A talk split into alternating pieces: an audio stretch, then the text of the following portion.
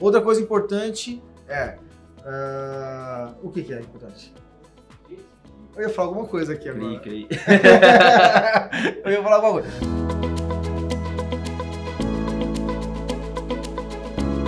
Fala guerreiro, seja bem-vindo a mais um podcast Empreendedor Autônomo, o podcast que vai ajudar você autônomo a se transformar em um empreendedor autônomo. Eu sou o Kaique Merlo, gerente de marketing aqui da Sala da Elétrica. E eu sou o Everton Moraes, o fundador da Escola Sala da Elétrica e líder aí do movimento empreendedor autônomo. Pode ser? Oh, com certeza. É, o assunto de hoje do nosso podcast é gestão de equipes. É isso aí. Uma coisa que o pessoal está perguntando bastante nas nossas lives às 8 7 é, e Everton, e quando eu tenho que trabalhar com é, contratação de seja um outro prestador, ou seja, quando eu tiver meus primeiros funcionários, né? E aí a ideia é de fazer esse podcast sobre gestão de equipe. E nada melhor do que chamar o Kaique Merlo, que é o gestor do time de marketing aqui da Sala da Elétrica. Aí, né? E aí eu queria, de repente, até fazer um bate- bate-papo aqui mesmo, um bate-bola mesmo sobre algumas coisas. E, ou seja, além de você me fazer algumas perguntas, eu vou te fazer algumas perguntas hoje também, beleza? tá bom? Tá bom. lá, fechado. Beleza, então. É, vou começar aqui com umas coisas que rola dentro do- do- do- das lives. Eu queria que você me ajudasse aqui. Vamos lá. A principal dificuldade do, do- da, da galera que está acompanhando ali as lives, dos autônomos que estão acompanhando as lives, é o seguinte. Everton, eu tenho lá uma galera, uma equipe, eu trouxe ali prestadores de serviços, ou senão eu contratei. Tem, tive, teve um caso assim, eu já tive vários funcionários, só que a hora que começa a rodar a obra ali, parece que ninguém sabe o que tem que ser feito. E aí a gente estoura o tempo de execução do, da obra. Era para ficar 5, fica 10 dias. Que, que você acha que tá faltando ali, Pedro? Cara, com certeza o que está faltando é a definição de um projeto. Né? Um projeto por si só é algo que tem um começo, meio e um fim. E envolve algumas pessoas do time, tem um custo, né? Então o que está faltando para essas pessoas é um direcionamento de saber o que tem que fazer, quando tem que saber e o que tem que ser entregue até determinada data. É isso aí. O que está faltando aí para esses caras com certeza é o um projeto que é o mapa né, do que deve ser feito, do que deve ser entregue.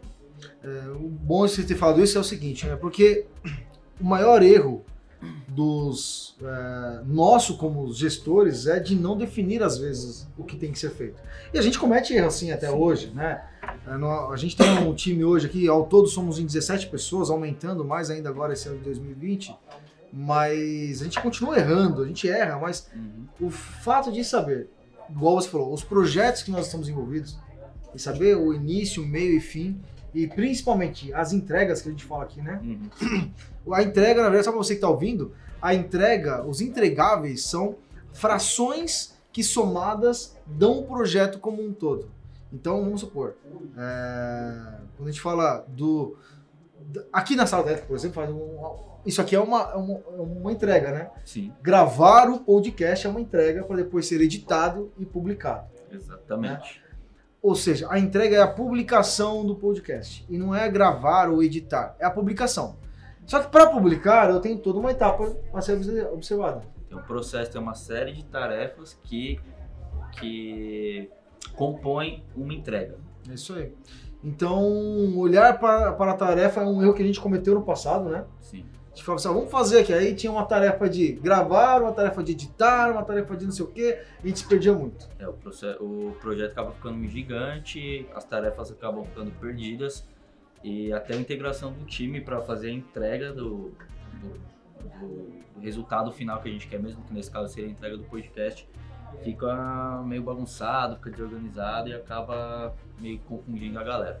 E me fala uma coisa, e quando a gente tangibiliza isso para a realidade do autônomo, que tem ali, por exemplo, ele mais duas pessoas, vai fazer um- um- uma instalação ou a entrega de um serviço em cinco dias, como que ele organizaria isso para conseguir gerenciar o dia a dia dele na obra ali?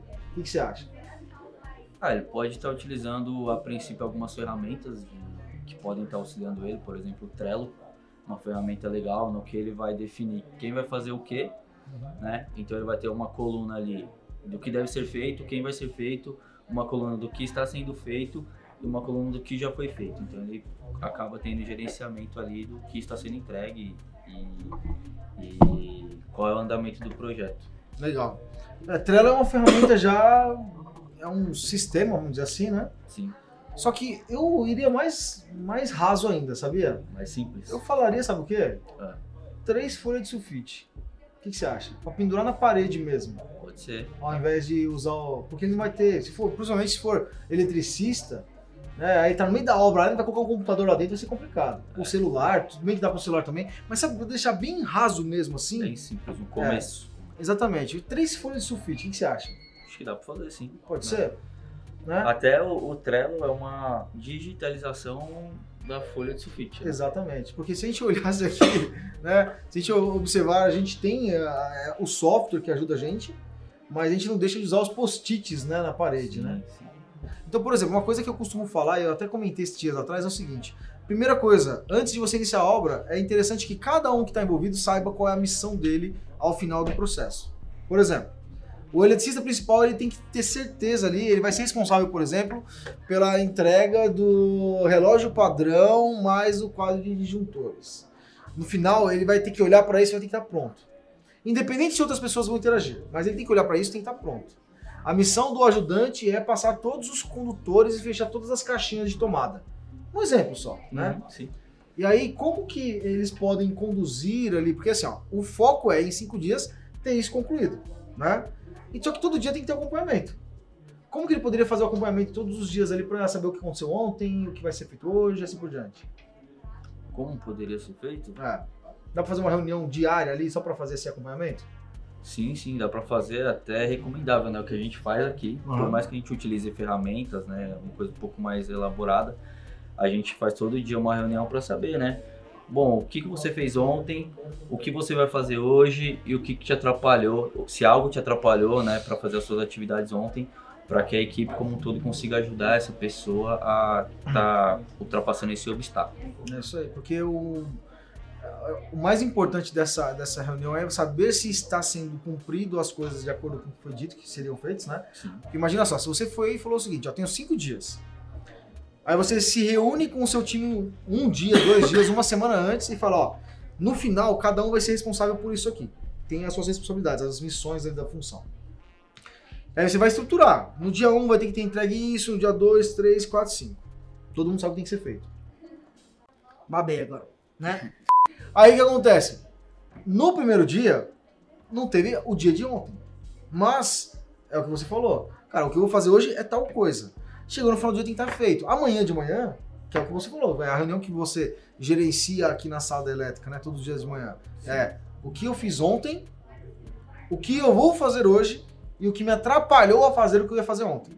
Porque é aquela história. Se eu não conseguir fazer o que eu tinha que fazer ontem, alguma coisa me atrapalhou. Se nada atrapalhou, deu uma enrolada ali, né? É, Enrolou, né? Enrolou e não fez. Exatamente.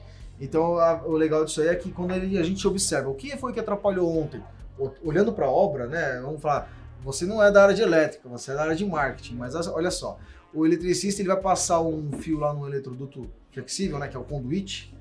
Aí ele vai passar o cabo e nota que está obstruída a passagem, ou seja, quando está amassado na parede. Aí tem que quebrar a parede e tal. Vamos supor que no primeiro dia aconteceu esses problemas. Na manhã do dia seguinte, o ajudante fala o seguinte: ah, é o seguinte, a minha, a minha, missão de ontem, o que eu ia fazer ontem era passar os condutores em toda a cozinha. Só que três pontos estavam obstruídos. Aí, o líder, o eletricista que está fazendo o, o agenciamento da obra ali, pode chegar e falar, fazer o seguinte: vou consertar esse problema. Eu vou chamar um ajudante de pedreiro aqui, ou alguém que possa me ajudar, para pegar e quebrar tudo que tiver que quebrar e fazer tudo que tiver que ser feito. Uhum. Então, o legal dessa reunião e o que você falou é que a gente consegue corrigir rápido e não ficar postergando, né? Isso. Ah.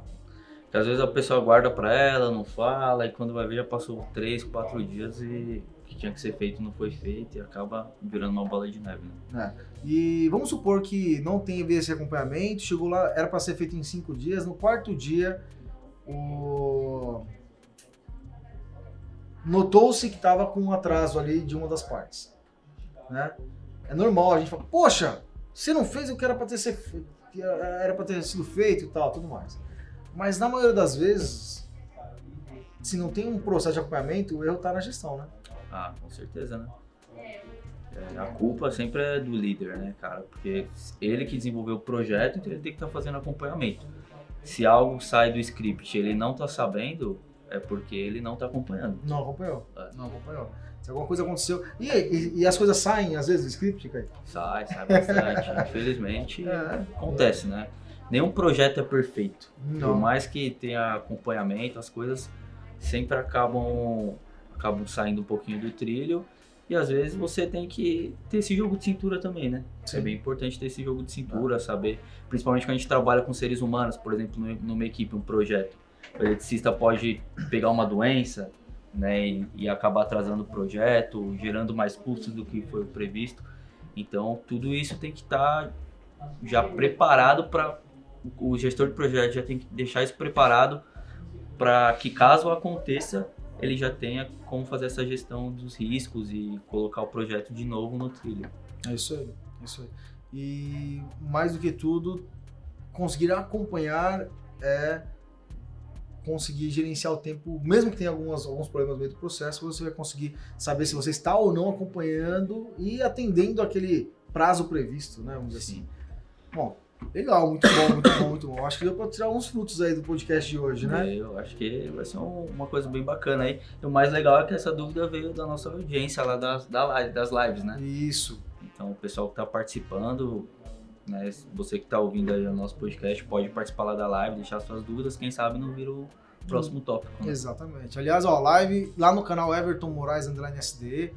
Tá na descrição aqui em algum lugar, você vai ver essa, é, é, o nosso link aí do, do, Instagram, algo do gênero. Não, você vai ver esse link algum, de alguma forma aí. Se não for no vídeo do YouTube, vai ser no podcast do, do, do, do Spotify, do Deezer, algum lugar tem esse, esses links aí para vocês, tá? Outra coisa importante é. Uh, o que, que, é importante? Eu ia falar alguma coisa aqui agora. Cri, cri. eu ia falar alguma coisa.